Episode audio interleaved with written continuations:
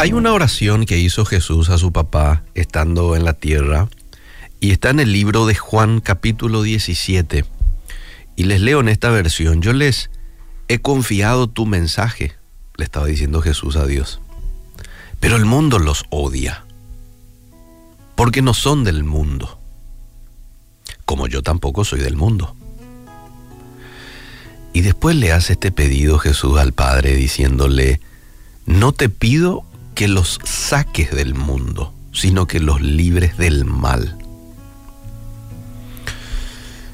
¿Y qué es lo que significa esto que Jesús en su momento dijo? No te pido que los saques del mundo, pero que los libres del mal. Vos sabés que algunos piensan que no ser del mundo implica apartarse crear una comunidad cerrada en donde no haya mala influencia de afuera. Sin embargo, Jesús dijo que no pedía al Padre que nos saque de la tierra, sino que nos guarde del mal. ¿Qué significa estar en el mundo sin ser parte de él? ¿Cómo estar en el mundo sin ser del mundo? Y quiero mostrarte un poquito lo que dice la Biblia. Vamos a relacionar con otros textos de la Biblia que van a arrojar luz a nuestro camino para poder eh, responder a esta pregunta. ¿Qué significa estar en el mundo sin ser parte de él? Amando a las personas, pero no al pecado, estás en el mundo sin ser parte de él. Hay un texto en Juan capítulo 4, verso 7 que dice, amados hijos míos, debemos amarnos unos a otros. Porque el amor viene de Dios. Todo el que ama es hijo de Dios y conoce a Dios. El que no ama no conoce a Dios porque Dios es amor. Jesús nos dejó el mejor ejemplo de amor. Cuando Él estuvo en la tierra, anduvo con todo tipo de personas, sin importar el mal concepto que otros tenían de ellos. De hecho, fue esta costumbre la que hizo que los líderes de aquel entonces rechazaran a Jesús. Jesús nos enseñó, amable oyente, que podemos amar a las personas sin aprobar o validar sus pecados. Cuando nosotros vemos a la gente como creación especial de Dios, entonces amamos a la gente y no al mundo. La segunda manera en la que yo puedo aplicar en mi vida de estar en el mundo pero no ser parte de ella es marcando la diferencia y siendo ejemplo. Romanos 12.2 dice, no imiten las conductas ni las costumbres de este mundo. Más bien, Dejen que Dios los transforme en personas nuevas al cambiarles la manera de pensar. Entonces aprenderán a conocer la voluntad de Dios para ustedes, la cual es buena, agradable y perfecta. En otro pasaje, Mateo 5:13, Jesús dijo que los cristianos somos la sal, la luz, y no podemos serlo si imitamos la conducta y pensamiento de aquellos que no creen, de aquellos que no siguen a Jesús. La Biblia es enfática cuando nos dice que no debemos dejarnos llevar por el resto, sino que debemos demostrar que Jesús cambió nuestras vidas, lo cual significa hacer el bien en situaciones inesperadas, lo cual significa hablar de paz cuando se habla de guerra, mostrar esperanza cuando otros creen que ya todo se termina.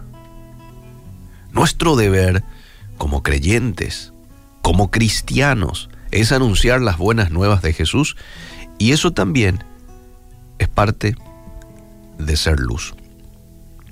Otras de las maneras en las que yo puedo aplicar este texto en mi vida hoy, la de estar en el mundo pero no ser parte de él es viviendo sin comprometer nuestros principios. Fíjate vos lo que dice Santiago 4:4. Gente infiel, ¿no saben que la amistad con el mundo es enemistad con Dios? Por tanto, quien pretende tener al mundo por amigo, se hace enemigo de Dios. Hoy en día hay muchas prácticas que se promueven y hasta consideran como buenas cuando en la Biblia está claro que es pecado. Como cristianos estamos llamados a amar a las personas, pero no a comprometer nuestros principios y acomodarnos a los estándares del resto. Al ver, por ejemplo, a nuestro maestro andar con personas de mala reputación, sin comprometer su santidad para agradar al resto, esto nos enseña que debemos escuchar la voz de Dios más que la de cualquier otro.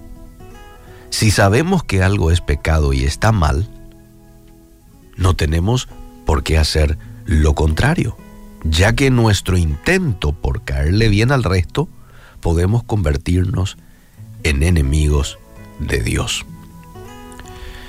Y por último, una manera también en la que yo puedo aplicar este texto en mi vida de estar en el mundo y no ser parte de él es entendiendo que podemos ser odiados, pero no puedo yo actuar con venganza. Fíjate vos lo que dice Juan 15, 18, si el mundo los odia, recuerden que a mí me odió primero. Si pertenecieran al mundo, el mundo los amaría como a uno de los suyos, pero ustedes ya no forman parte del mundo. Yo los elegí para que salieran del mundo. Por eso el mundo los odia. Ah. Palabras de Jesús respondiendo a aquellas personas que hoy se preguntan, ¿por qué el mundo me odia? ¿Por qué me hacen tanto problema por ser cristiano cristiana? ¿Por qué es que se burlan de mí en el trabajo? Porque yo sigo a Jesús. Bueno, aquí está. Porque vos ya no formás parte del mundo. Por eso es que el mundo te odia. Jesús dijo que es de esperar que la gente del mundo nos odie. Porque nuestra forma de pensar, de vivir, no va acorde con la forma de pensar y de vivir de ellos. Para algunos el mensaje de salvación es incómodo y parece una locura, por lo que no es sorprendente que exista un rechazo.